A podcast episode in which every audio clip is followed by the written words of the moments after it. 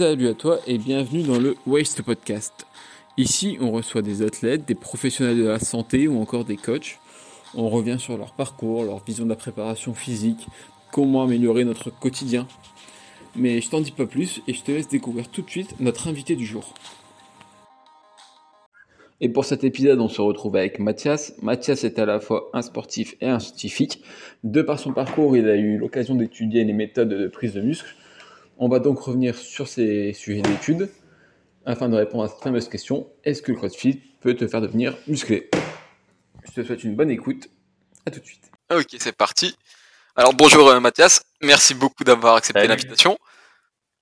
Je t'en prie, merci à toi de m'avoir invité. Un peu comme dans tous les podcasts, dans un premier temps, je vais te demander de te présenter, mais comment tu te présenterais toi à quelqu'un qui qui te connaît absolument pas, qui a jamais vu ton travail, je sais pas, il te croise dans une salle de, de sport, tu vois, il te voit entre entre un bouquin et une barre, il te demande de ce côté, enfin qui tu es, excuse-moi, est-ce que tu fais dans la vie ok, euh, ah, c'est bien ça comme situation, personne ne me l'avait jamais posé, c'est con. Euh... non, euh, ben, je m'appelle Mathias Soulol. Pour faire simple, je suis préparateur physique et formateur en ligne. Donc l'essentiel de mon travail, c'est de prendre les études scientifiques, de les simplifier et de les rendre accessibles à tout le monde. Ok. Donc voilà. Donc c'est ça mon taf, et donc je reste autour, bien entendu, des sciences du sport, parce que mes études ont, ont été concernées par les sciences du sport, donc je suis issu d'un master en STAPS. Ok. Et à Toulouse, voilà, donc plutôt dans le champ de la neurophysiologie, et donc j'ai eu l'occasion et la chance d'étudier véritablement scientifiquement euh, la contraction musculaire, et notamment le, la contraction musculaire euh, excentrique. D'accord. Voilà un peu qui je suis. Donc la, la tradition dans, dans, le podcast, c'est de commencer par ton tout premier souvenir en lien avec le sport, pour par la suite revenir un peu sur tout ton parcours. Donc là, si je te, je te prends oh, un froid comme ça et je te demande... Euh, euh, judo et foot, j'avais entre 3 et 5 ans. C'est un tout petit village à côté de, la, de là où j'habite actuellement qui s'appelle Lombert. Euh, et c'est ça mon premier souvenir. J'ai souvenir d'un terrain assez miteux où on fait du foot entre potes. Et, et surtout, j'ai surtout souvenir du judo où je me prenais euh, une tannée euh, par une fille qui s'appelait Marilou. J'arrête pas de me faire euh, défoncer à chaque fois. Marilou, si Donc, tu C'est ça mon souvenir. ouais, voilà. Et Donc c'est ça, ouais. C'était un choix de ta part ou c'est tes parents qui, qui t'ont un peu imposé au sport? Oh, ce, Alors, euh, oui et non. Euh, comment dire Dans un village, t'as pas trop le choix. T'as pas 500 activités, donc euh, en l'occurrence, les, tout le monde, y compris les copains, allait faire du foot et du judo. Donc moi, je faisais du foot et du judo, et ça allait très bien à mes parents. et du coup, tu pratiques jusqu'à quel âge foot judo? Euh, alors j'ai fait un peu les allers-retours parce que j'ai pas mal déménagé, mais j'ai pratiqué trois ans de judo et pareil, euh, on va dire deux à trois ans de foot. Et j'en ai refait du foot plus tard quand j'étais au collège, un an. Euh, donc euh, au total, j'ai dû faire trois ans de foot et trois ans de judo. Ok. Quelque chose. À... Et par la suite, tu continues le sport ou c'était juste un loisir comme ça et ça t'est passé? Non, non, non, euh, non, j'ai jamais arrêté. D'accord. Euh, j'ai fait, fait vraiment beaucoup, beaucoup de sports. J'ai fait plein de sports. Euh, j'ai fait du, j'ai fait du taekwondo, j'ai fait du tennis. Euh, donc j'ai fait du tennis pendant deux ans. J'ai fait du taekwondo pendant trois ans. J'ai fait du BMX pendant deux ans. J'ai fait de la natation pendant deux ans. Qu'est-ce que j'ai pu faire d'autre?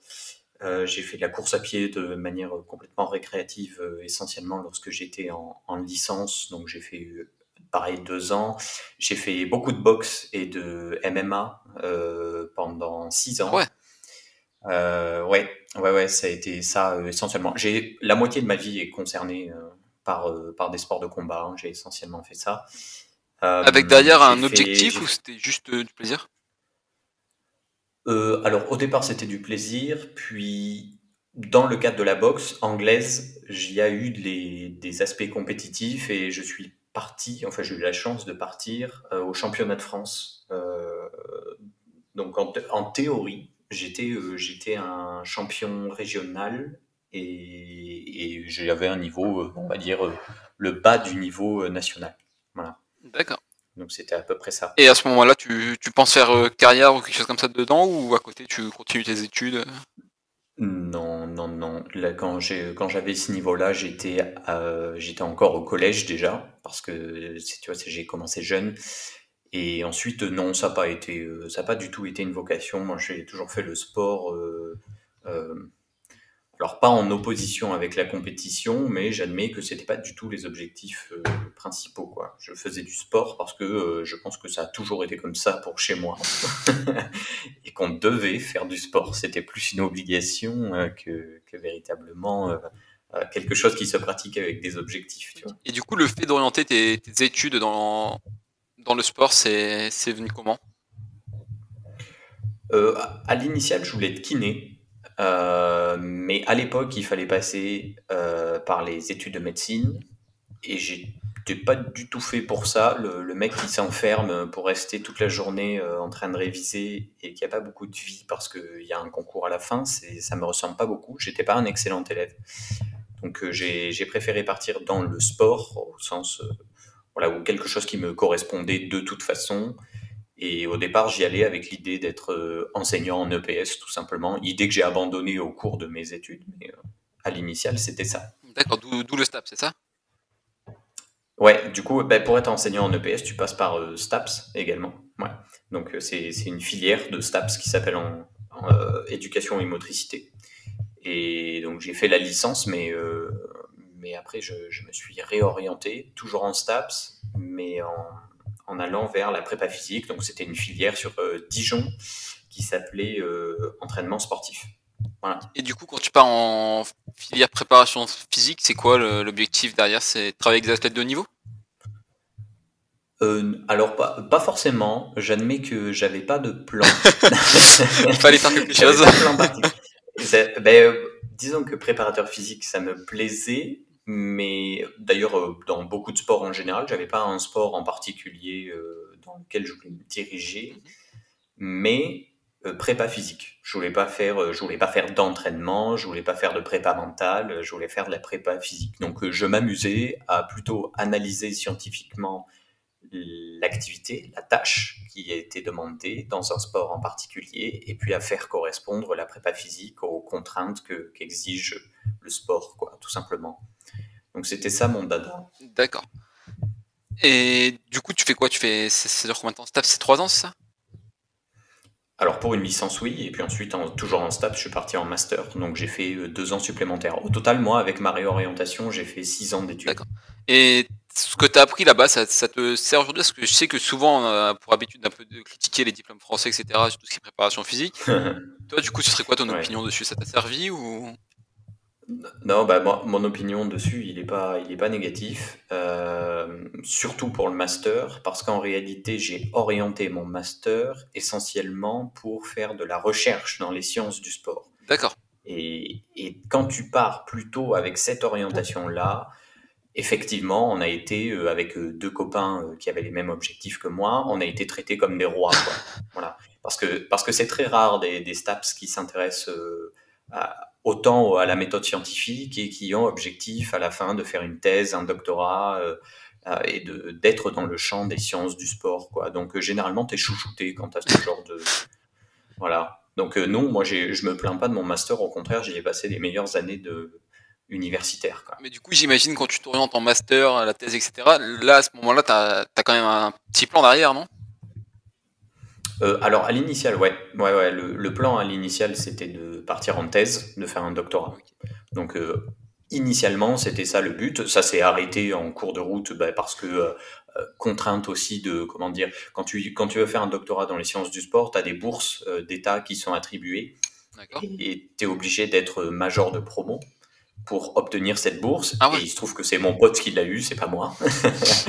donc il, il s'en sortait vraiment mieux que moi. Donc de, sur ce point-là, voilà, c'est lui qui a obtenu la bourse et moi j'ai abandonné l'idée parce que en plein milieu du master 2, on m'a proposé euh, du travail de vulgarisation scientifique et j'étais déjà euh, plus ou moins fan de, ce genre de, de, projet, donc j'ai accepté et j'ai saisi l'opportunité professionnelle plutôt que de chercher à obtenir la thèse. Et juste par curiosité, c'était quoi le sujet de ta thèse?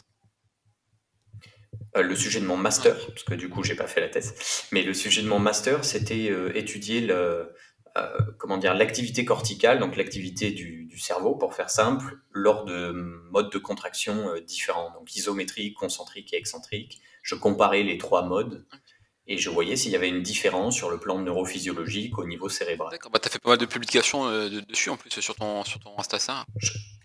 Euh, pour le moment, il n'y en a que deux. Ah ouais, mais... Pour le moment, mais c'est, mais euh, moi je m'arrêterai à deux très probablement. Ah d'accord, je crois que ça allait être une série de. Non, bah non, non, pas forcément parce que tu, tu publies des papiers quand tu es chercheur et euh, je ne le suis pas. Donc en fait, il aurait fallu que je sois en doctorat pour pouvoir continuer à publier des, des études scientifiques. Il se trouve qu'avec le protocole que j'ai mis en place lorsque j'étais en, en master, il y a deux papiers. Il y en a un en cours d'écriture, enfin en cours de soumission à un journal, et un autre qui est publié. Voilà. Mais pour moi, il y en aura, il y en aura pas plus que ça, quoi. C'est pour, c'est surtout pour mon pote Dorian que ça va continuer parce que c'est lui qui a obtenu la bourse et c'est lui qui est thésard euh, à l'heure actuelle. Ok. Et du coup, c'est, ce boulot de vulgarisation scientifique, c'est qui qui le, qui le propose? Ben, à l'époque, euh, donc il y a hum, c'était en 2019, donc il y a deux ans. Donc euh, quand je dis à l'époque, euh, non, c'est plutôt récent. Euh, en 2019, on m'a proposé, c'est Williamson justement, avec Mr. Way à l'époque, donc c'était The Finesse Way sur les réseaux. Il y avait Vassilis également dans le groupe. Il y avait, il y avait Rémi, Hugo, donc c'était Rémi Masson et Huge sur les, sur les réseaux. Voilà, c'était, on était un groupe de six. Et le projet initial, c'était de faire une revue, un petit peu comme font les Américains, mais francophone. Donc on prend les études, on les commente, on partage ce qu'elles ont à partager et on voit ce qu'on peut en tirer pour notre pratique. Et donc voilà, c'était des grandes lignes comme ça de commentaires de, thèmes divers, divers, et variés autour des sciences du sport, de la nutrition, de la santé et ainsi de suite. D'accord. Et ces études, tu les, tu les trouves où toi sur euh, PubMed, je crois, c'est ça?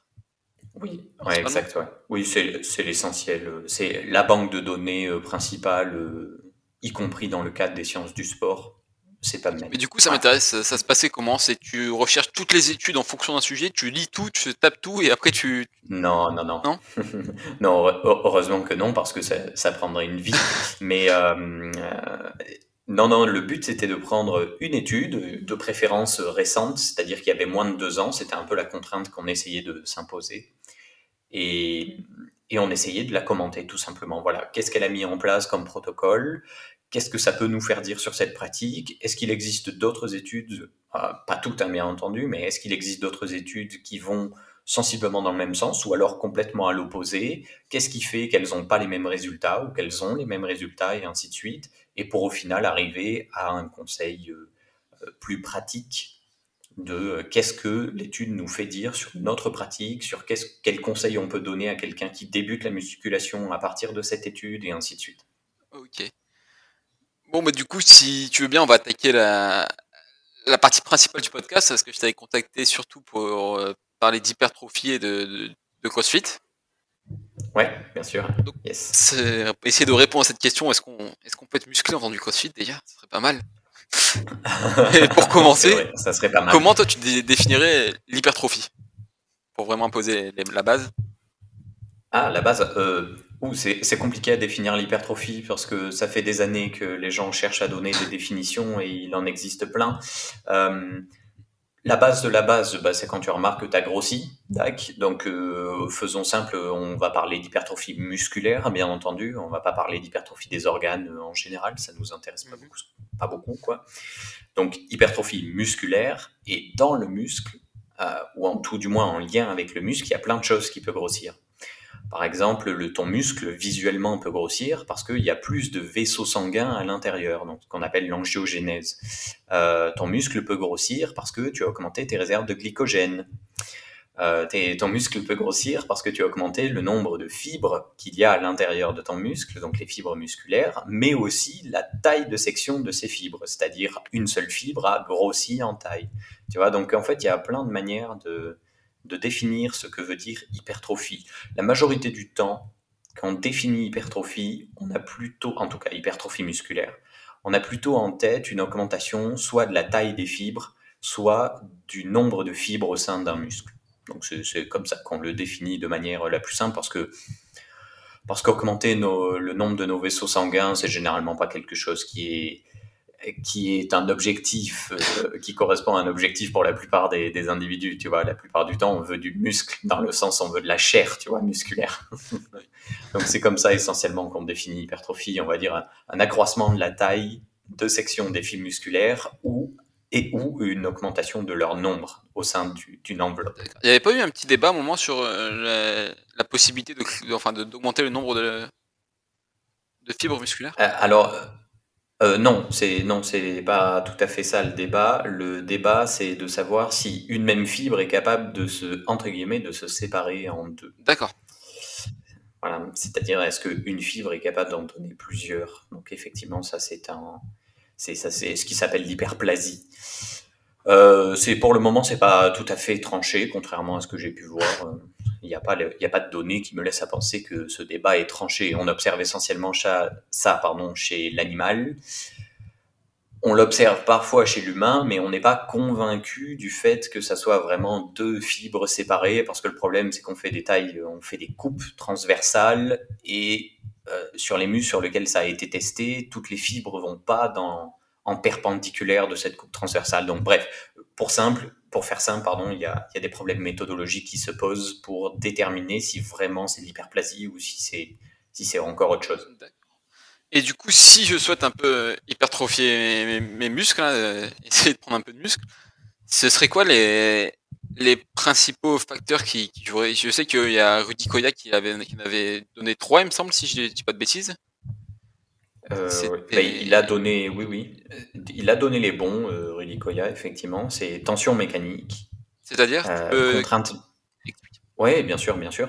Euh, bah, à partir du moment où on impose une force extérieure, comme un, une barre en squat, un curl biceps, qu'importe, j'impose à mon système musculo-squelettique une contrainte mécanique. Et mon muscle, pour contrer cette contrainte, c'est-à-dire lui donner du mouvement en général, c'est ce qu'on fait dans le cadre de la musculation, euh, il est obligé, lui aussi, de créer cette contrainte, et donc de créer une contrainte interne. Et cette contrainte interne, elle est en partie, pas que, mais elle est en partie détectée par certaines protéines, par certains récepteurs, pour être plus exact, au sein du muscle, qu'on appelle des intégrines entre autres. Il y a des costamères et plein d'autres trucs dans le muscle qui peuvent détecter cette contrainte mécanique. Et en fait, une fois que cette contrainte mécanique est détectée, il y a une cascade de signalisation euh, chimique et métabolique qui se met en place pour activer la synthèse protéique. Et la synthèse protéique, sur le long terme, ça fait en sorte que le muscle euh, grossisse, quoi, pour faire, pour faire simple dans les grandes lignes. Et juste pour qu'on soit euh, d'accord de, continuer, sur ces trois facteurs, c'est tu les listes par trois, mais il y a une, un ordre de priorité ou c'est euh, oui, oui, oui, ouais, il y a un ordre de priorité. Effectivement, tu fais bien de le faire remarquer. Euh, celui, celui que je viens de citer, donc la tension mécanique, est très probablement le facteur principal de, de l'hypertrophie.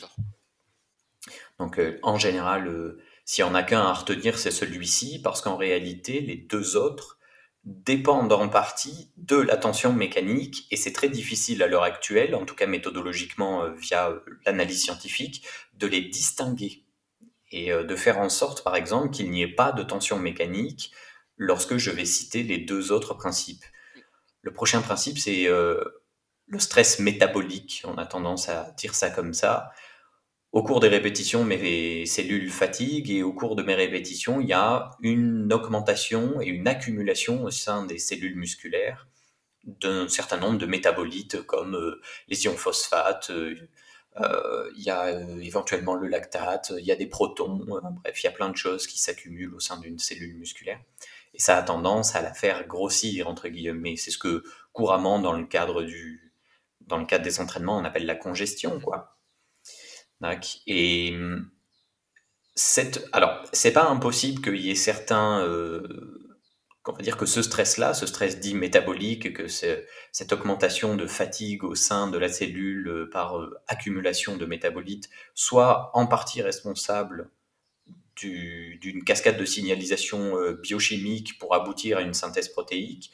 Le problème, c'est qu'on ne sait pas trop la distinguer d'une contrainte mécanique parce que quand j'accumule des métabolites, ben, je suis forcé en partie d'induire aussi une contrainte mécanique au niveau musculaire. Et donc euh, à l'heure actuelle, on ne sait pas trop faire la différence entre les deux, tout du moins il y a de, il y a certaines raisons de penser que c'est pas complètement, euh, c'est pas complètement dissocié et que la grande partie provient probablement de la tension mécanique plus que de l'accumulation de, de, certains métabolites au sein de la cellule. D'accord. Voilà. Et le dernier, ce sont les, dommages musculaires que nous on appelle courbatures, même si c'est pas tout à fait la même chose parce que les courbatures c'est la sensation que j'ai de douleur qui est délayée dans le temps, donc la plupart du temps 12 euh, à 48 heures, parfois 72 heures, ça dépend de ce que j'ai fait comme type d'effort. Je ressens des courbatures avec un pic entre 24 et 48 heures pour la majorité des individus. Mais dès que je fais un effort, j'ai déjà, quasiment tout de suite après, des micro-lésions qui se mettent en place. Et ces micro-lésions, donc ces micro-dommages musculaires, pourraient être éventuellement quelque chose qui pourrait induire une synthèse protéique. Euh, il y, a un paquet de, y a un paquet de données qui commencent à s'accumuler et qui nous font dire que c'est probablement pas vrai, parce que il n'y a pas forcément de lien entre l'amplitude des dommages musculaires que l'on mesure généralement par des certains marqueurs indirects biologiques comme les créatines kinases, euh, la lactate déshydrogénase, bon bref, ce genre de choses, ou la myoglobine, euh, ces marqueurs indirects ne sont pas en lien, ne sont pas corrélés avec l'amplitude des gains euh, au bout de quelques semaines d'entraînement, ou alors n'est pas en lien non plus avec la synthèse protéique. On pourrait s'attendre à ce que plus il y ait de dommages musculaires ou de micro-lésions musculaires et plus la synthèse protéique est importante, par, principe de réparation du muscle entre guillemets, et c'est pas ce qu'on observe. C'est pas ce qu'on observe. Et il y a des contre-exemples assez pratiques, c'est celui du marathonien. Le marathonien, si demain tu lui prends euh, une biopsie euh, au niveau du mollet, il a beaucoup, beaucoup de dommages musculaires, vraiment beaucoup. Et on ne peut pas dire que les marathoniens soient les individus les plus musclés du monde, je ne crois pas. Mhm. Et, donc c'est en partie pour ça qu'on se dit que bah, même empiriquement, euh, c'est pas, c'est peut-être pas les dommages musculaires qui sont les, qui est en tout cas le facteur prépondérant. On pense même que parfois il est, est quasiment pas impliqué dans l'hypertrophie. D'ailleurs, il me, semble, là, je vais prendre des grosses pincettes parce que j'avoue que je l'ai pas lu, c'est ce que j'ai entendu, que dans la méthode de la V3, il y a Gundil qui explique que les courbatures viennent pas forcément directement du muscle. C'était peut-être plus en euh, rapport avec les fascias, etc. Après, je vais rester vague parce que j'ai pas creusé le sujet, je vais pas mentir. Donc... Il dit, il dit que ça pourrait être plus en rapport avec. Effacé, il me semble, mais encore une fois, je, je dis, j'ai entendu ça rapidement et je l'ai pas ah, euh, forcément plus euh, étudié. Donc, euh. Oui, alors c'est pas un il y a, c'est très compliqué, pareil, à déterminer parce que nos courbatures sont très probablement multifactorielles et jusqu'ici, l'ensemble des analyses scientifiques qui ont été menées n'aboutissent pas à un consensus. C'est surprenant parce que ça fait un paquet de temps qu'on les étudie les micro-lésions au niveau des sarcomères, c'est-à-dire les, les, plus petites unités contractiles qui composent une fibre musculaire et ainsi de suite, euh, ça fait partie des choses qui ont l'air de... Alors, c'est... Putain, je sais jamais comment on le dit en, en, anglais. Enfin, je sais comment on le dit en anglais, mais jamais en français. C'est uh, disrupted, mais ah, je ne sais pas comment on le traduit. Mais euh, qu'importe. Non, mais ça veut dire qu'il y a une, euh, on va dire une micro-lésion, quoi, qui se sont micro-déchirées. On va faire simple plutôt comme ça, au niveau du STRIZ. Et donc ça, oui, ça on l'observe. On observe parfois effectivement certaines protéines qui sont associées au fascia et que l'on retrouve comme marqueur indirect des dommages musculaires des fascias, mais ce sont aussi des protéines que l'on retrouve au niveau des protéines contractiles et pas forcément au niveau des fascias, donc c'est difficile de faire la part des choses. Ça pourrait très bien aussi être une compression des nerfs, euh, ça pourrait être ça pourrait être plein de choses en fait. Donc pour le moment, il n'y a pas de consensus scientifique. Ça pourrait être de l'inflammation également avec des interleukines, avec euh, avec tout un tas de cytokines comme ça. Donc c'est très compliqué de savoir pourquoi on a mal. Et pour le moment, il, il convient d'admettre que c'est probablement multifactoriel et que faire la part des choses entre tous les facteurs, c'est-à-dire à quel point un facteur est impliqué dans, dans la courbature, dans les courbatures, euh, c'est pour le moment pas fait, il n'y a pas de consensus et c'est particulièrement difficile sur le plan méthodologique. Ok. Et du coup, je sors un peu du sujet, mais toi, tu recommanderais de t'entraîner sur des courbatures ou pas? Euh, Ça n'a pas l'air d'être problématique euh, au sens strict du terme, parce que, encore une fois, ces courbatures ne sont pas forcément en lien en tout cas pas toujours avec des dommages musculaires. Donc tu peux très bien avoir mal et ne pas avoir forcément de micro-lésions, c'est-à-dire des unités contractiles qui seraient suffisamment lésées pour ne pas assez produire de force et donc éventuellement te mettre en danger.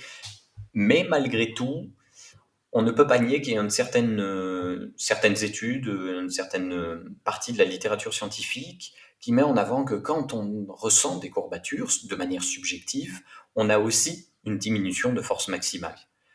Et il se trouve qu'il y a un facteur de prévention, ou en tout cas qui est associé au risque de blessure, soit à sa diminution, soit à sa augmentation, ça dépend, euh, ça dépend de la mesure, mais c'est la force maximale. Donc la plupart du temps, si tu diminues ta capacité de force maximale, tu augmentes les risques de blessure. Et même si les risques sont pas très élevés en soi, surtout dans le cadre de la musculation, il y a, il y a assez peu de blessures en réalité dans le cadre de la musculation. Euh, en tout cas, euh, si on compte les, les blessures qui ne qui sont pas accidentelles, avec un débile qui se fait tomber la barre sur le pied, tu vois, par exemple. Mais, euh, mais en dehors de ça, vraiment lié à la pratique et à la contrainte mécanique que l'on impose à un système, il y a assez peu de, il y a assez peu de risques. Mais même avec les courbatures, franchement, t'augmentes pas beaucoup le risque non plus, quoi. Donc, est-ce que c'est agréable? Euh, Non, c'est pas agréable. est-ce que c'est vraiment utile? Non, c'est pas plus utile que ça. Mais en réalité, quand on comprend que les contraintes, que la, pardon, que les, les micro-dommages, que les courbatures ou que les dommages musculaires ne sont pas liés à l'hypertrophie, en tout cas n'apparaissent aujourd'hui pas liés à l'hypertrophie, ben on fait en sorte que ces entraînements soient pas, euh, ne créent pas plus de courbatures que ça, quoi. En fait on fait en sorte que ça soit pas euh, le saint graal à rechercher à chaque entraînement et que au contraire ça pourrait à long terme se montrer tout à fait délétère parce que tu t'entraînes avec des risques de blessures euh, accrus et euh, tu peux très bien avoir bah, pas de bol et faire partie des mecs à qui ça arrive de se blesser à cause des courbatures. Parce que c'est vrai qu'on a tendance, moi je me souviens quand, quand j'ai commencé la musculation, c'était quand je ressors de la salle, si le lendemain j'ai pas de courbature, je me dis j'ai fait une séance de merde, j'y pour rien. Et eh oui, ouais. ouais, ça, ça a été le discours euh, de beaucoup, mais le mien aussi, hein, quand euh, euh, ça a été le mien. Et non, non, c'est, c'est bien entendu une idée reçue. Il n'y a pas besoin d'aller jusqu'au no pain, no gain. Enfin, ça dépend comment tu comprends cette expression, mais si tu comprends cette expression comme va jusqu'au bout et tue-toi à la salle, alors non, c'est pas très, c'est pas très malin. si tu comprends cette expression dans le sens fais un minimum d'efforts quand même et ne fais pas ta feignasse, alors oui, effectivement, no pain, no gain. Mais la plupart du temps, c'est pas employé euh, avec ce sens-là, quoi. Et du coup, on va faire le, le parallèle, on va essayer de faire un peu le parallèle avec le, CrossFit, parce qu'on en parlait un peu off, tu, pratiques également le, CrossFit. Mais déjà, pour commencer, comment tu as, découvert et ta première impression? Ah, euh, bah, Mon frère, en l'occurrence, là, c'est mon frère qui, qui est coach et qui fait du crossfit dans une box à, Albi, une petite ville à côté de Toulouse. Et, hum, et c'est lui qui m'a essentiellement initié. Alors au début, il en faisait, moi j'étais encore dans le cadre de la musculation, et il m'a initié au crossfit. C'était cool, mais j'en aurais pas fait mon, j'en pas fait un sport euh, que je pratiquais euh, de manière euh, régulière. C'était plus c'était plus occasionnel pour de temps en temps du plaisir, faire monter un peu le cardio pour rigoler, voir à quel point on est nul sur ce type d'effort. Et voilà, tu vois. C'est donc c'était plus ça. Et puis là, ben, confinement. Ben confinement arrive, donc je suis je suis bloqué pour aller en salle et m'entraîner en musculation de façon convaincante. Alors au début, j'ai fait du poids de corps, mais c'est nul. Vraiment. Enfin, ça, je m'ennuie profondément. Et donc, euh, bah, j'ai dit à mon frère, écoute, t'as un peu de matos euh, à la maison, donc chez mes parents. Euh, fais-moi un, fais un programme. Et donc là, ça fait euh, 7 ou 8 semaines, je crois, que je suis en train de, de faire du crossfit par le pied de, de mon frère. Voilà, donc j'en chie un peu, mais c'est rigolo. Et du coup, en, en commençant le, enfin, en faisant du, du crossfit, est-ce que tes, objectifs ou ce que tu recherchais dans le sport, ça a changé, ta, façon de voir le sport, Non, non, non. Moi, je reste, je reste sur ma pratique, euh, entre guillemets, ma pratique plaisir, où je, où je fais mon sport parce que j'aime faire mon sport et que ça fait partie, euh, ça fait partie des méthodes que j'emploie, mais le CrossFit aussi, ça fait partie des méthodes que j'emploie pour être bien avec moi-même, tu vois, physiquement, me plaire dans le miroir, faire en sorte que bon, mais j'ai le corps que j'ai envie d'avoir et que je me sens bien comme ça. Je me sens pas à la ramasse, je suis capable de faire plein de choses. Et voilà. Donc c'est essentiellement ça mon, mon, délire quoi. Je pas plus, euh, j'ai pas changé mes objectifs depuis que je fais du CrossFit non. Mm. Et du coup, en passant d'un entraînement principalement orienté musculation à un entraînement euh, plus euh, typé CrossFit maintenant, en 8 mois, est-ce que tu as vu des changements au niveau de ton corps. En 8 semaines. 8 semaines, ah, excuse-moi, je crois que c'était 8 mois. Ouais, ouais. Ah ouais, non, non, 8 semaines, ouais. non, enfin, si, je suis plus sec. Oui, je suis plus sec, mais euh, ça pourrait très bien venir du fait que j'ai que j'ai modifié quelque chose dans mon alimentation. Donc, euh, je ne me permets pas de tirer ce, genre de conclusion, mais globalement, euh, je suis un petit peu plus sec. Et bah, au début, j'en ai chié. Mes premières séances, c'était atroce. J'avais l'impression vraiment d'être au bout du rouleau et puis de ne pas savoir quoi faire de mon corps à la fin des séances. Parce que de, par ton côté sportif, tu, enfin, de base, tu as quand même une bonne condition physique, je pense. Oui, oui, à l'initial, j'avais une, une, condition physique euh, tout à fait correcte, mais hum, avant de faire du crossfit et avant qu'il y ait eu le confinement, etc., je faisais essentiellement de la musculation et de l'haltérophilie. D'accord. Et, euh, et donc, euh, bah, l'haltérophilie, ça allait, mais ça allait sur des performances maximales, quoi. Donc, j'avais des barres tout à fait correctes pour mon poids de corps. Mais quand il, il faut enchaîner les règles, c'est une horreur, quoi.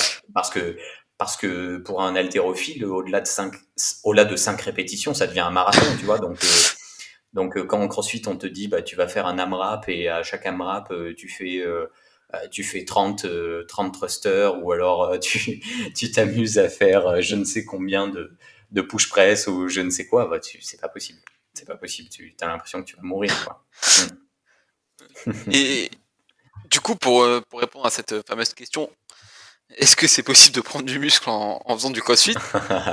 Est-ce que tu vois, j'en avais parlé un peu dans le dernier podcast que j'ai, que j'ai enregistré avec Clément Marcou, je sais pas si tu connais. Oui, oui, oui, très bien. et c'est ce qu'il me disait, de base, le CrossFit, sur, il me disait que lui, quand il a lu la méthodologie, c'est, c'est incohérent. C'est, c'est enfin, c'est, on prend toutes les interférences, on les met ensemble et, et au final, force est de euh, constater qu'il y a des mecs comme euh, Fraser, etc. Et les mecs, ils ont des physiques de ouf et, Ouais, ouais, ouais, ouais. Euh, alors, c'est assez compliqué de répondre à cette question parce qu'en fait, ça dépend qui on regarde. Effectivement, si on regarde Fraser, il faut raisonner avec Fraser comme un sportif élite, donc dans le top mondial, et là, pour le coup, il est numéro un depuis un paquet de temps maintenant. Donc, euh, il n'y a pas de il n'y a pas de doute qu'avec lui, il faut raisonner en termes d'élite. Mais est-ce qu'il faut raisonner en termes d'élite avec moi? Euh, Non, très clairement.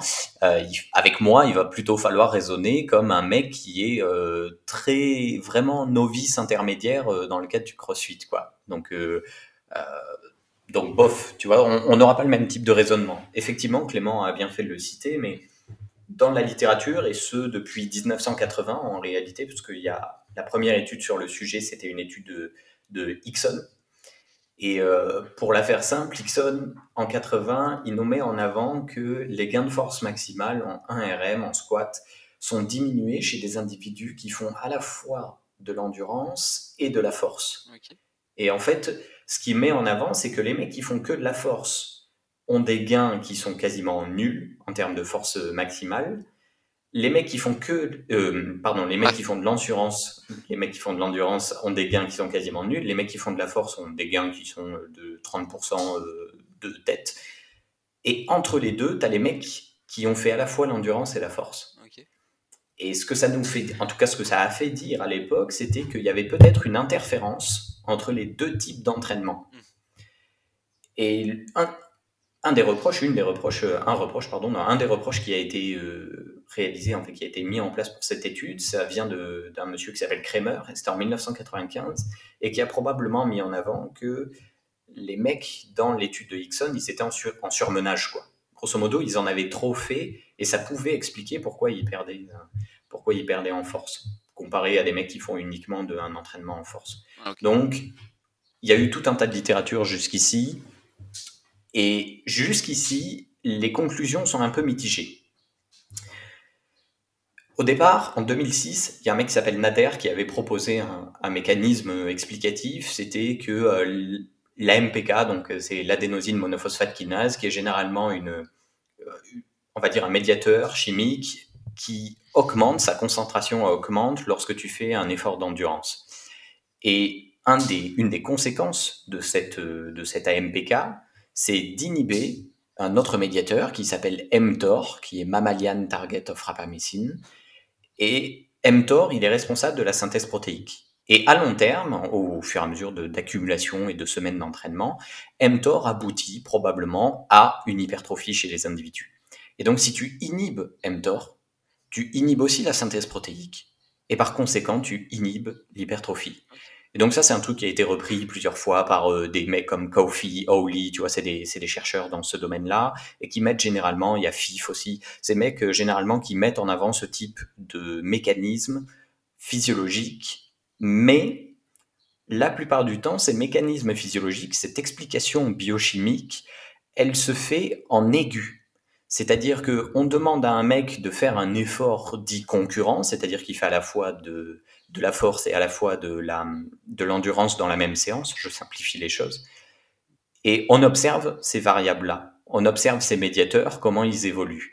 Et non seulement il y a des résultats contradictoires, mais en plus de ça, quand on commence à regarder ces médiateurs sur plus long terme, c'est-à-dire sur quelques semaines d'entraînement, cinq semaines par exemple, ben on se rend compte que c'est pas forcément vrai, qu'ils signent pas forcément. Et donc il y a eu tout un tas de controverses sur le sujet. Il pourrait très bien y avoir une influence de l'apport nutritionnel des individus. Bref, il y a plein de choses euh, qui peuvent faire que. Et globalement, la dernière méta-analyse euh, qui est sortie, c'est-à-dire le dernier regroupement d'études pour essayer de tirer une conclusion, c'est celle de Petré, si je prononce correctement son nom. Et Petré, ce qu'il a tendance à montrer avec sa méta-analyse, c'est que la magnitude des faits, c'est-à-dire euh, euh, l'effet délétère sur la force maximale d'un individu lorsqu'il s'entraîne euh, selon une méthode concurrente, donc à la fois endurance et force, ça dépend du niveau d'entraînement de l'individu. Si le mec est non entraîné, alors généralement il n'y a pas d'interférence entre les deux. Quand les mecs commencent à être modérément entraînés, il pourrait y avoir une interférence, mais franchement elle est négligeable quasiment, et ça devrait pas nous forcer à modifier nos entraînements. En tout cas, pas pour la majorité des individus. Bien sûr, on trouvera toujours une exception, hein, comme, tout le temps, mais en général, ça devrait pas nous pousser à. Mais par contre, quand tu vas voir des individus qui sont entraînés, effectivement, il semble y avoir une faible influence euh, négative, malheureusement, sur la force maximale lorsqu'on s'entraîne à la fois en endurance et en résistance, donc comme les efforts de CrossFit en général. Donc ça dépend du niveau d'entraînement des individus. Et donc, bien entendu, plus on se dirigera vers des sportifs élites, et plus il pourrait potentiellement y avoir d'interférences entre l'endurance, des entraînements, on va dire, fondamentaux, et enfin, ce que généralement on appelle dans le, dans le CrossFit le conditioning, euh, bien souvent, et les entraînements de force, tu vois. Donc ça dépend du niveau de l'individu, et, le conseil le plus classique, qui est donné pour éviter ce type d'inhibition, ce type de concurrence, c'est de séparer les deux modalités. Généralement de quelques heures, on recommande la plupart du temps entre 4 et 6 heures de séparation entre les deux, les deux modalités, parce que bon, c'est un peu compliqué, mais il y a une cinétique, grosso modo, dans euh, les, les, molécules que je t'ai citées tout à l'heure, dans les médiateurs que je t'ai cités tout à l'heure, donc mTOR et AMPK, et en fait la plus longue à diminuer, c'est mTOR. Et elle mettrait, en tout cas chez les rats, chez les rats, elle mettrait environ 4 heures pour revenir aux valeurs de base, 4 euh, à 5 heures, et euh, le et la, la, MPK, ça mettrait environ 1 heure à 2 heures. Et donc, premièrement, le premier conseil qu'il y aura à donner, c'est de commencer par l'endurance, pour faire en sorte que les 1 à 2 heures se soient passées pour qu'en puisses tu faire, euh, tu puisses faire ton, ton entraînement de force, et voilà. Ou alors, si tu commences par la force, bah, il vaut mieux attendre un petit peu plus de 5 heures pour, euh, pour éviter qu'il y ait interférence entre les deux, entre les deux médiateurs. Donc c'est un peu ça, euh, ce qu'on en sait à l'heure actuelle, c'est un peu ça. Donc même à haut niveau, en fait, ce serait pas impossible de progresser dans les deux domaines, il faut juste bien organiser ses séances. Exactement, c'est plus une question de planification, de volume d'entraînement et euh, de séparation des deux modalités pour éviter ces, ces interférences. Mais au-delà de ça, ça n'a strictement rien d'impossible.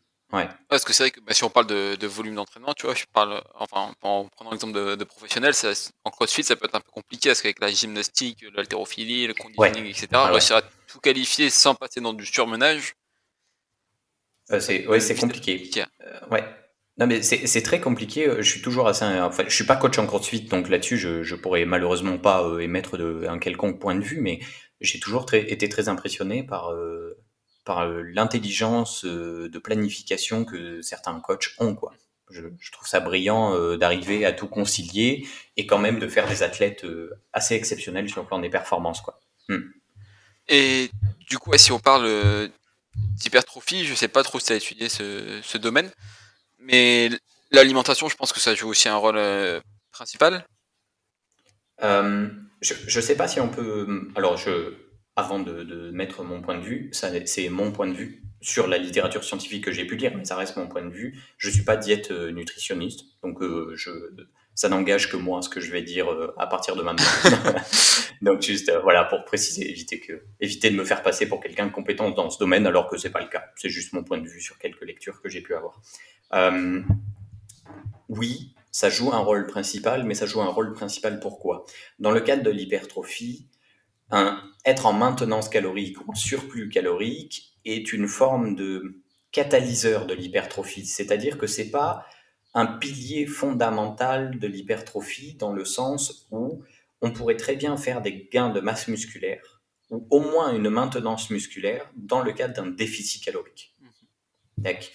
Donc l'alimentation, le surplus calorique, est en réalité non pas un pilier fondamental, mais plutôt un catalyseur. Donc si demain je veux accroître ma masse musculaire, il est plus facile de le faire dans le cadre de la maintenance calorique ou alors d'un léger surplus calorique, mais c'est pas impossible de le faire non plus dans le cas d'un déficit calorique.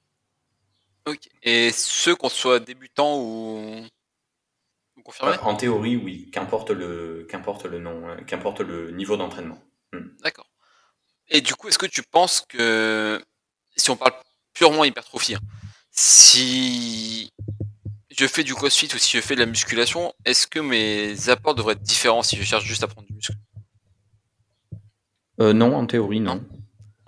En théorie, ça devrait pas être très différent. Euh, mais mes apports de quoi? Tu veux dire mon apport euh, calorique total ou mon apport protéique par exemple, Ouais, l'apport en macronutriments.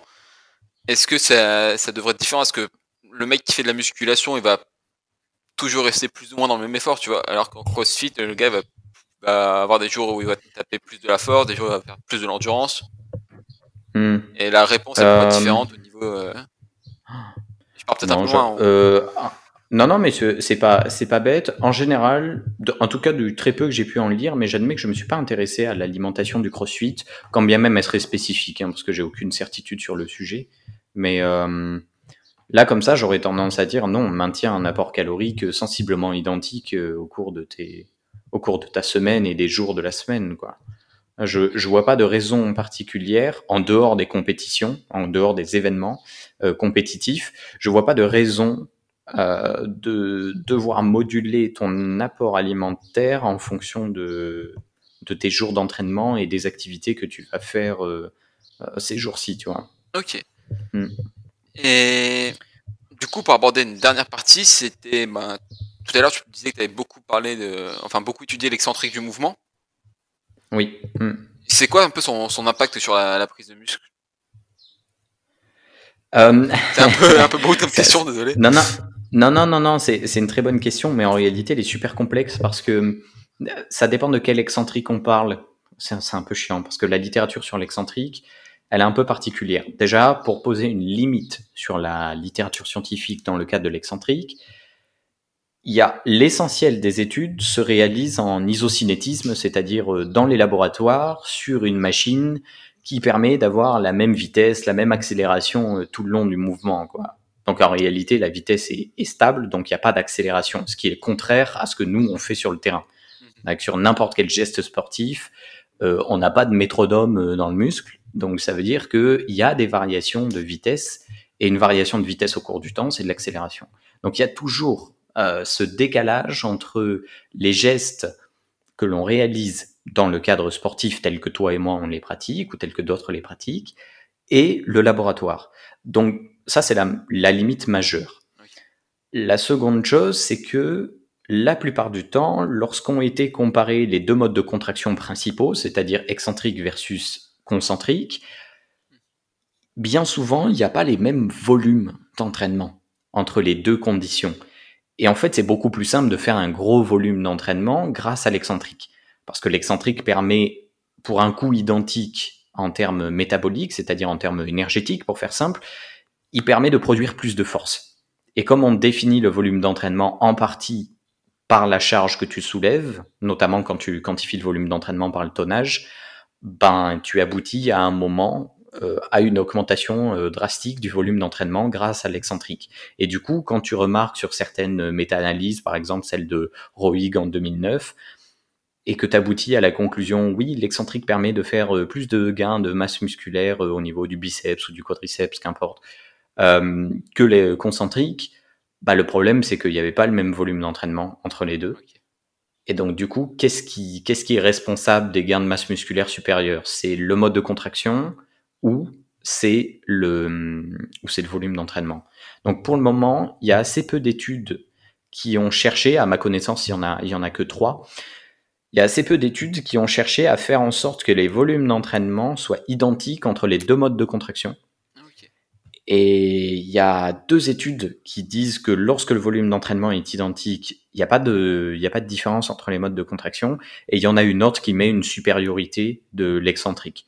Donc pour le moment, euh, la dernière d'ailleurs en date, c'est Maeo et collaborateurs, je crois, en 2018, si je dis pas de bêtises.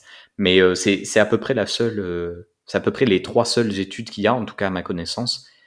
Et ça permet pas de conclure que l'excentrique est supérieur ou que l'excentrique est identique. Quoi. Pour le moment, il y a besoin de, il y a besoin de réplication et il y a besoin de plus d'études pour euh, pour chercher à déterminer si l'excentrique est vraiment un mode de contraction qui nous permet d'obtenir des gains supérieurs au concentrique, ou alors si c'est tout à fait comparable. Et dans ce cas-là, le, mode de contraction restera euh, un mode de contraction parmi tant d'autres, qui est plus ou moins spécifique à une activité, qui voilà, mais pas forcément le saint graal. En fait la, transition que j'avais prévu de faire, la question que j'avais prévu de te poser, mais du coup ça va être un peu compliqué d'y répondre.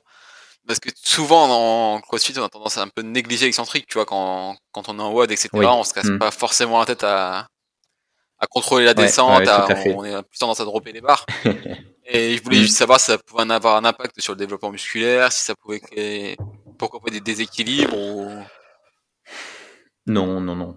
enfin, en toute honnêteté, je, je ne crois pas. Parce que, hum, parce que parce que euh, parce que de toute façon tu es censé correspondre euh, à l'activité que tu es en train de faire et à ses exigences. Ensuite, ça dépend comment tu pratiques le CrossFit. Euh, je pense qu'il y a, il y a un truc que les crossfitters, mais notamment les, les coachs en, en salle de, de, crossfit, ont tendance à oublier, c'est que la majorité de la population qui vient te voir dans une box de crossfit ne vient pas spécialement pour la compétition. Mmh. Et par conséquent, il faut aussi distinguer ces deux types de populations la population qui va faire euh, certaines formes de compétition, dont certains individus euh, les, les open par exemple, mais ils ont pas les mêmes, euh, ils ont pas les, ils correspondent pas à la même contrainte que les individus qui viennent te voir pour une recomposition corporelle dans ta salle ou alors pour se vider la tête parce qu'ils en ont marre de leur taf, tu vois, ou ce genre de choses. Donc tu les entraîneras probablement pas pareil parce qu'ils n'ont pas les mêmes objectifs au bout.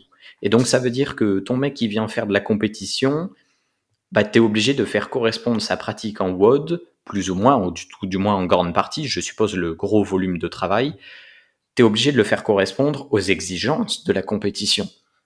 Et l'exigence de la compétition, c'est de faire le meilleur temps possible, le nombre de tours maximal ou le nombre de reps maximal que tu puisses, et ainsi de suite. Quoi.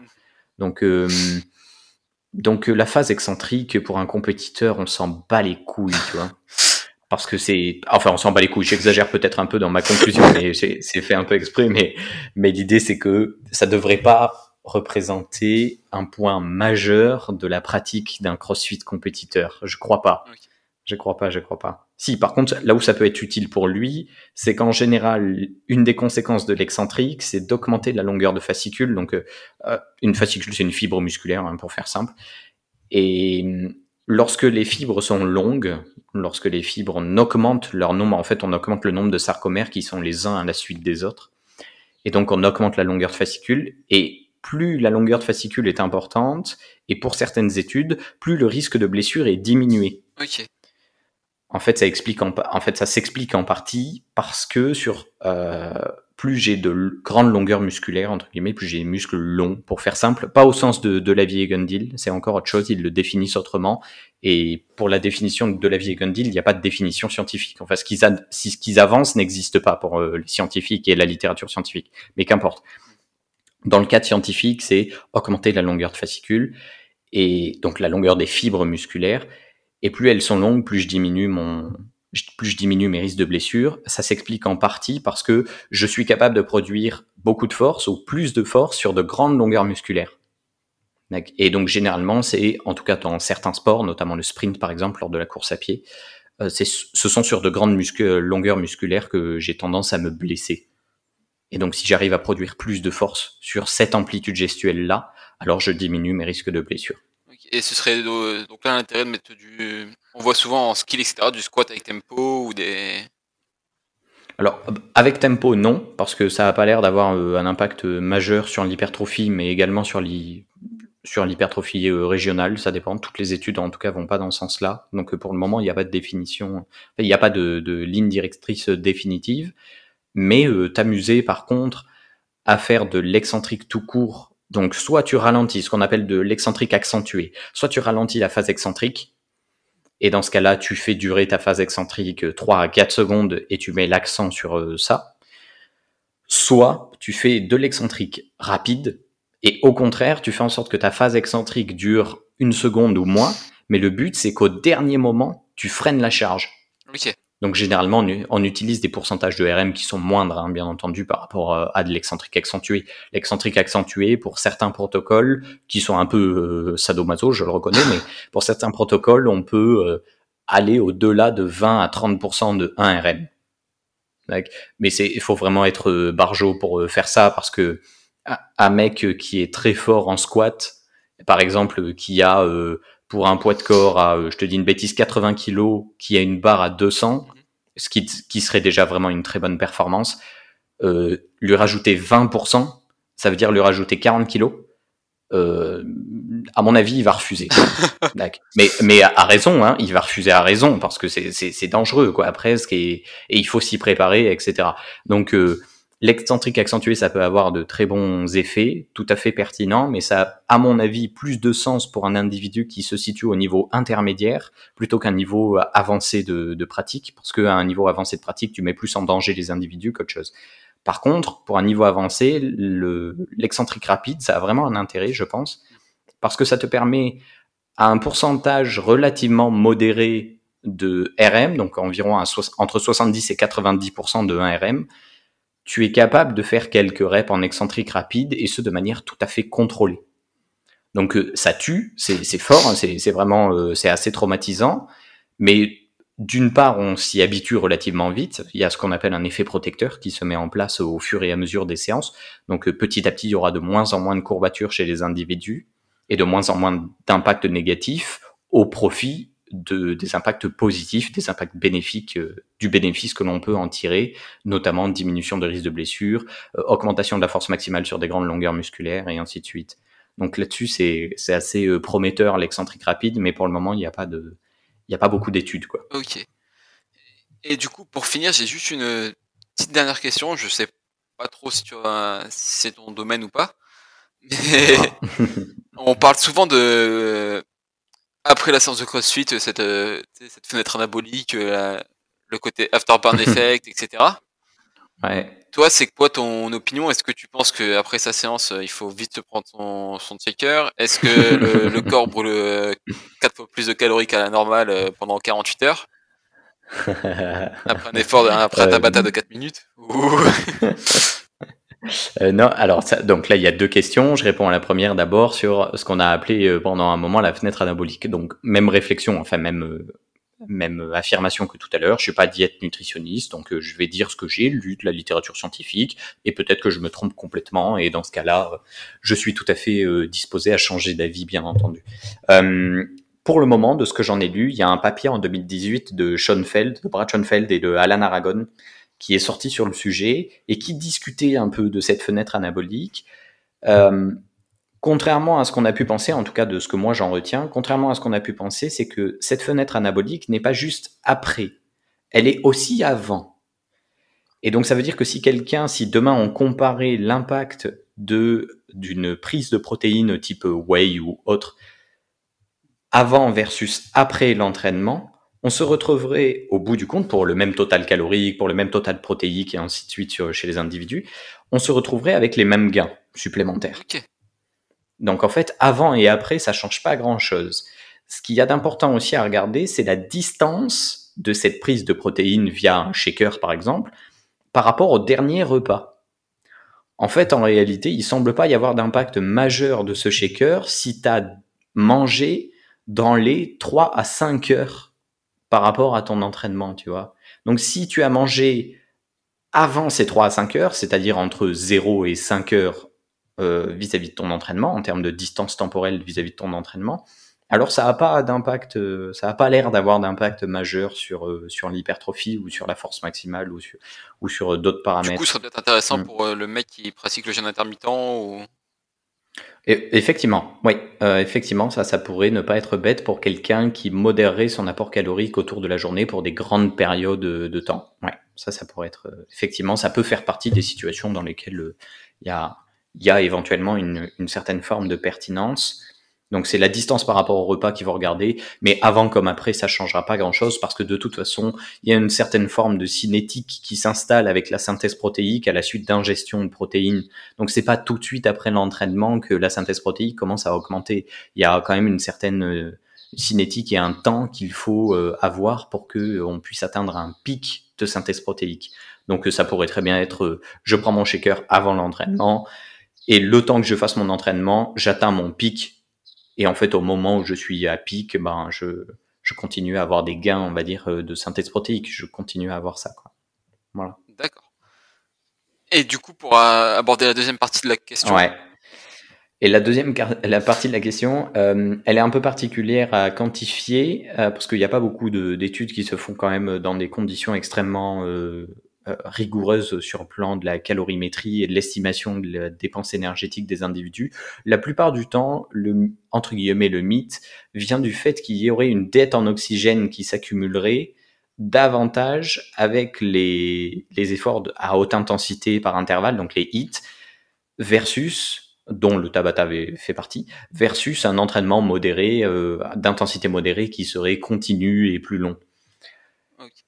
Alors, Le truc, c'est que ça n'a pas de, ça n'a probablement pas d'impact majeur, tout simplement parce que la dette en oxygène qui s'accumule au cours d'un hit est importante, effectivement, elle a l'air un petit peu plus importante que sur un entraînement qui serait dit modéré, mais non seulement toutes les études vont pas dans le sens là, mais en plus de ça, pendant le hit, je dépense moins de calories que pendant un effort qui serait beaucoup plus long d'intensité modérée. Donc en fait, la dépense énergétique liée à la dette en oxygène via mes, mon HIT, ben en fait, si je calcule, si je m'amusais à calculer l'ensemble de la dépense calorique, ça serait sensiblement identique à un entraînement continu à intensité modérée.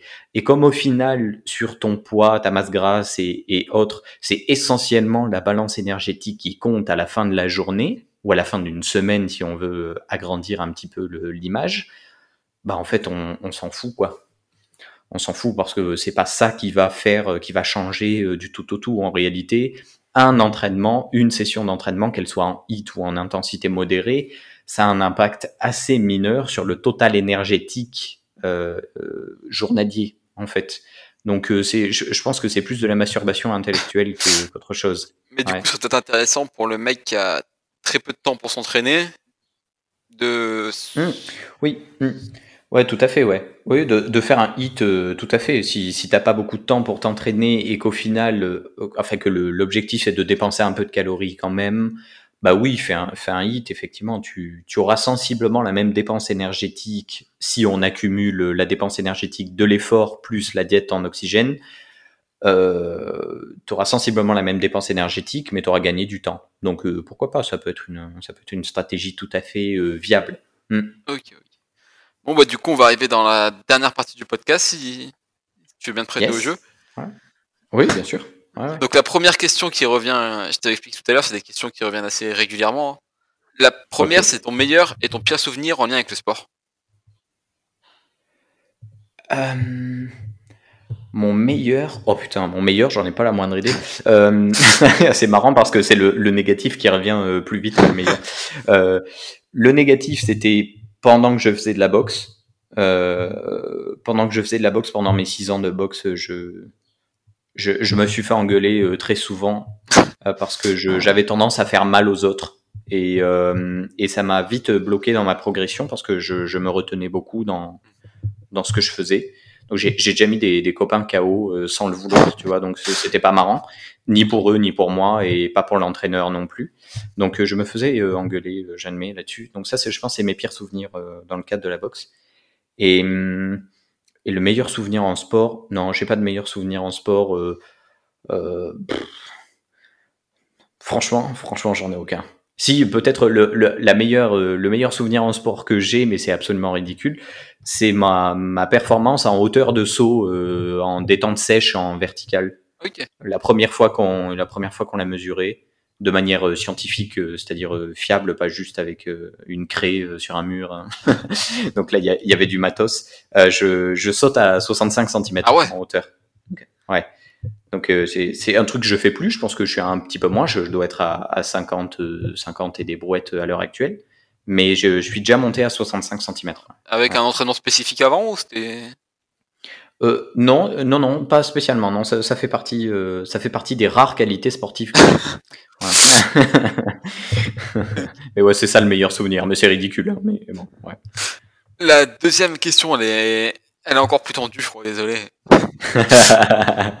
c'est si demain il y a Dave Castro qui t'appelle, tu vois, il, est en train d'organiser les CrossFit Games et il te demande de, de, créer une épreuve pour tester l'ensemble des qualités mentales et physiques d'un athlète.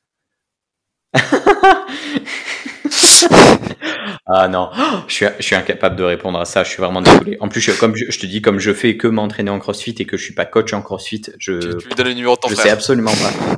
Ouais, c'est exactement ça. Plus, ouais, je, en plus c'est rigolo parce qu'il y a pas longtemps, mon frère a, a fait la, la prog en ligne euh, et s'est fait coacher en ligne par euh, Fraser justement.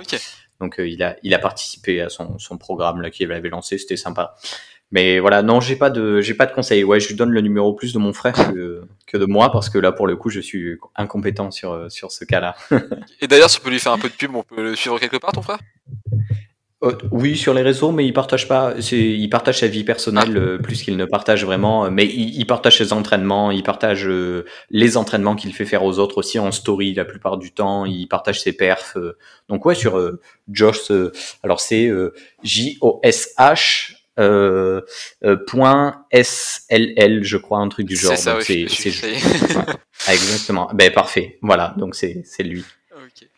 Donc euh, voilà, voilà. Donc oui, c'est bah, si tu oui, pour lui faire la pub, ça me va.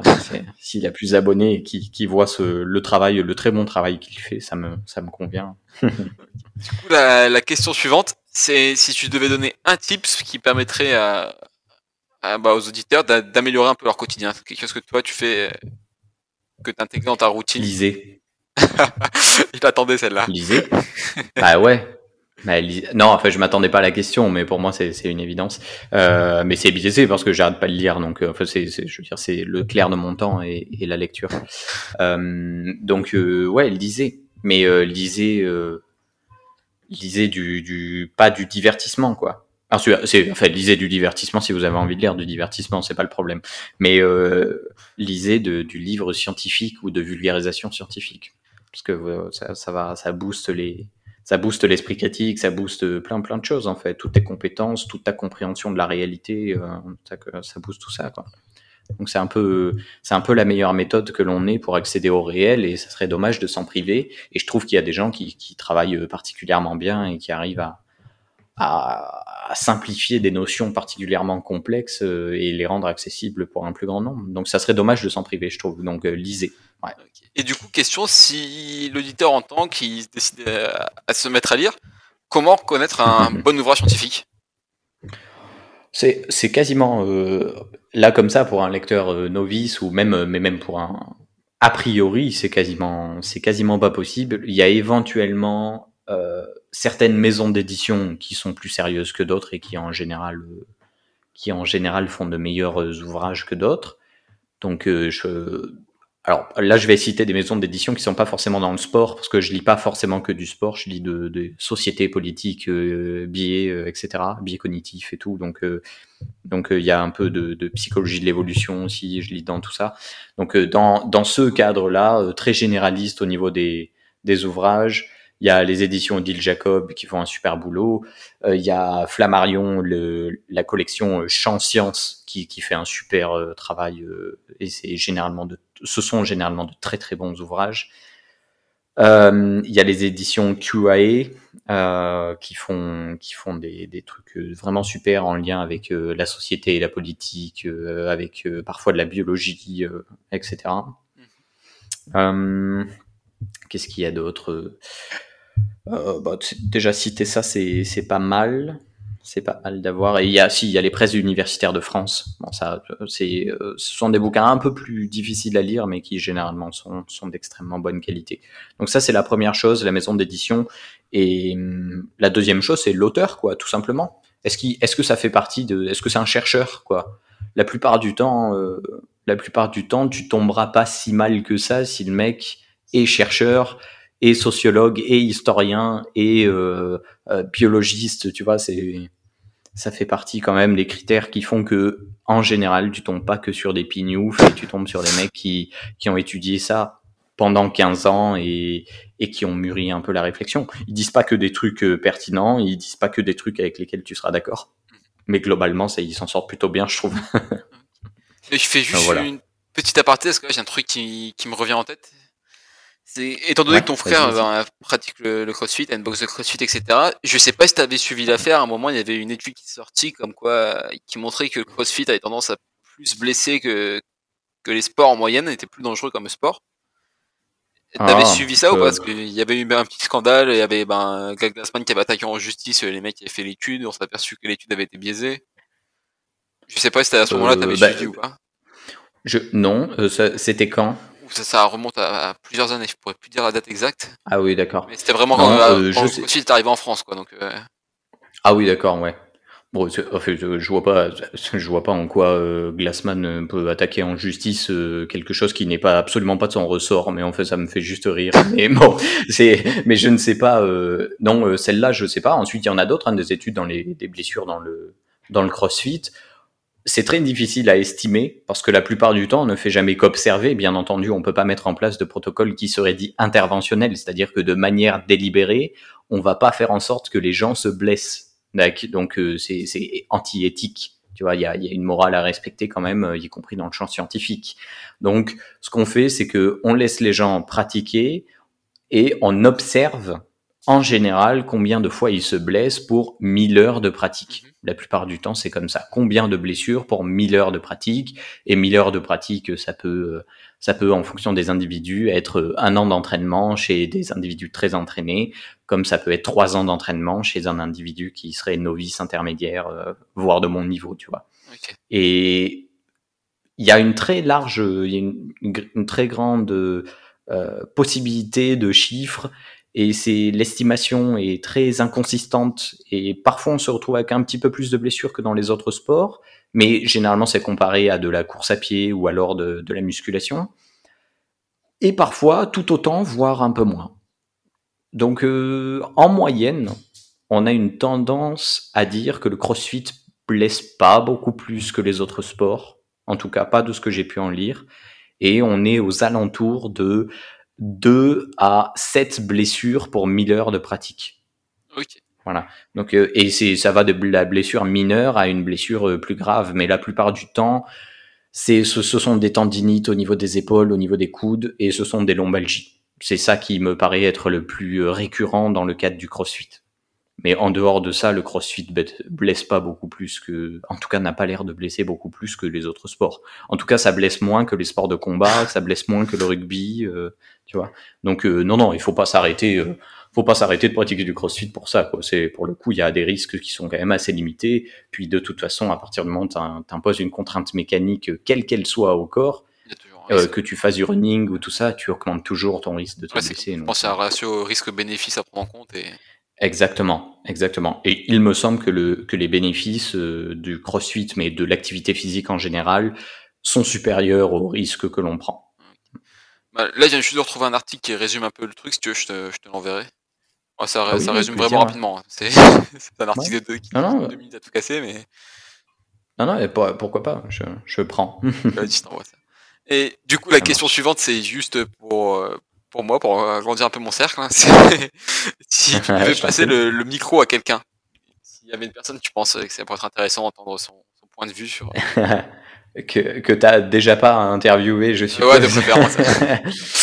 Euh, tu, tu abordes quel type de sujet? Parce que je suppose que tu, tu, il y a un sujet que tu abordes en particulier ou pas? je, je diversifie un peu un peu plus Ouais. que j'ai un peu de tout là du ça, ça peut euh, être de la santé du de la D'accord. préparation physique Euh, donc, bah, je, je t'aurais bien conseillé Vassilis, mais tu l'as déjà, du coup, euh, tu l'as déjà interviewé. deux fois Euh, donc, est-ce que ça marche Euh, Est-ce que tu as déjà interviewé Barbara Vulpinari? Ah non pas encore je la suis mais Ouais. je l'ai pas encore interviewé Ouais. c'est vrai Eh bien, eh ben, je, je passe le micro à Barbara Vulpinari, qui est, euh, qui est essentiellement tournée, en tout cas sa réflexion du moment est essentiellement tournée sur les femmes qui ont des aménorrhées et sur la prise en charge des femmes dans le cadre de l'entraînement et de la nutrition. Donc elle est passionnante, elle est très compétente dans ce qu'elle fait et elle est particulièrement euh, sérieuse vis-à-vis de la littérature scientifique sur le sujet. Donc je passe le micro à elle si j'ai un conseil à te donner. d'accord bah super je vais voir pour la contacter en plus ça peut être intéressant parce que honnêtement c'est vrai qu'il n'y a pas eu beaucoup de femmes sur le podcast Eh ben voilà, parfait. C'est l'occasion de. C'est l'occasion de. Ouais, ouais, ouais. et du coup pour euh, pour conclure si, si tu peux nous dire euh, où est-ce qu'on peut te suivre et finir par un petit message que tu aimerais laisser aux auditeurs une sorte de, de bouteille à la mer quoi que tu, tu laisserais? Euh, on peut me suivre sur les réseaux sociaux, donc on peut me suivre essentiellement, parce que je, sur le reste, j'y suis pas de toute façon. Je suis uniquement sur Instagram. Ok. Donc à, Mathias, euh, je sais même plus ce que c'est mon pseudo, Mathias euh, tiré du bas, euh, donc underscore sous lol. Et, ensuite, bah, si ça, vous intéresse de, de vous former avec moi, je fais plein de petites formations euh, en ligne qui sont pas chères et qui comprennent entre 2 et 4 heures de formation sur les sciences du sport, sur l'esprit critique, sur savoir lire une étude scientifique dans le cadre des sciences du sport et un petit peu de la nutrition également. Donc, euh, si ce sont des sujets qui vous intéressent, je vous en prie, venez vous former avec moi. Je suis quelqu'un de gentil. non, voilà, c'est tout ce que j'ai à, dire. Et du coup, un petit message à laisser? Euh, un petit message en laissé, euh, restez curieux, restez ouverts, ne rejetez pas en bloc euh, les études scientifiques, elles ont plein de choses à nous apprendre sur la manière dont on pratique notre sport, nos sports, et, sur la manière de l'optimiser dans le cadre des entraînements. Donc apprendre à lire une étude scientifique, ça me paraît être aujourd'hui une qualité tout à fait pertinente à avoir dans son carnet de compétences. Voilà. Ok, bah c'est parfait. En plus, c'est vrai que il y a pas mal de défiance euh, envers les études scientifiques. Souvent, on entend ouais, mais ils sont achetés, ils sont, il y a des lobbies derrière. il y a- Ouais, ouais, je sais, oui. Enfin, c'est des, c'est des choses qui se discutent et puis généralement c'est d'autres sujets que celui des- du sport hein, quand même. Faut pas. Il y a Beaucoup des de achats. euh, ouais, ouais, ouais. Même dans la nutrition, ça se ça se discute très largement. Bon, Bon, bah, du coup, je te, je te remercie encore et pas te prendre plus de temps. Je vais te laisser aller, yeah. aller Mais manger, aller merci à ta toi. soirée. Yes. Mais merci encore de, de m'avoir invité. C'était bien C'est sympathique. un plaisir. Yes. Et du coup, je te dis bonne soirée.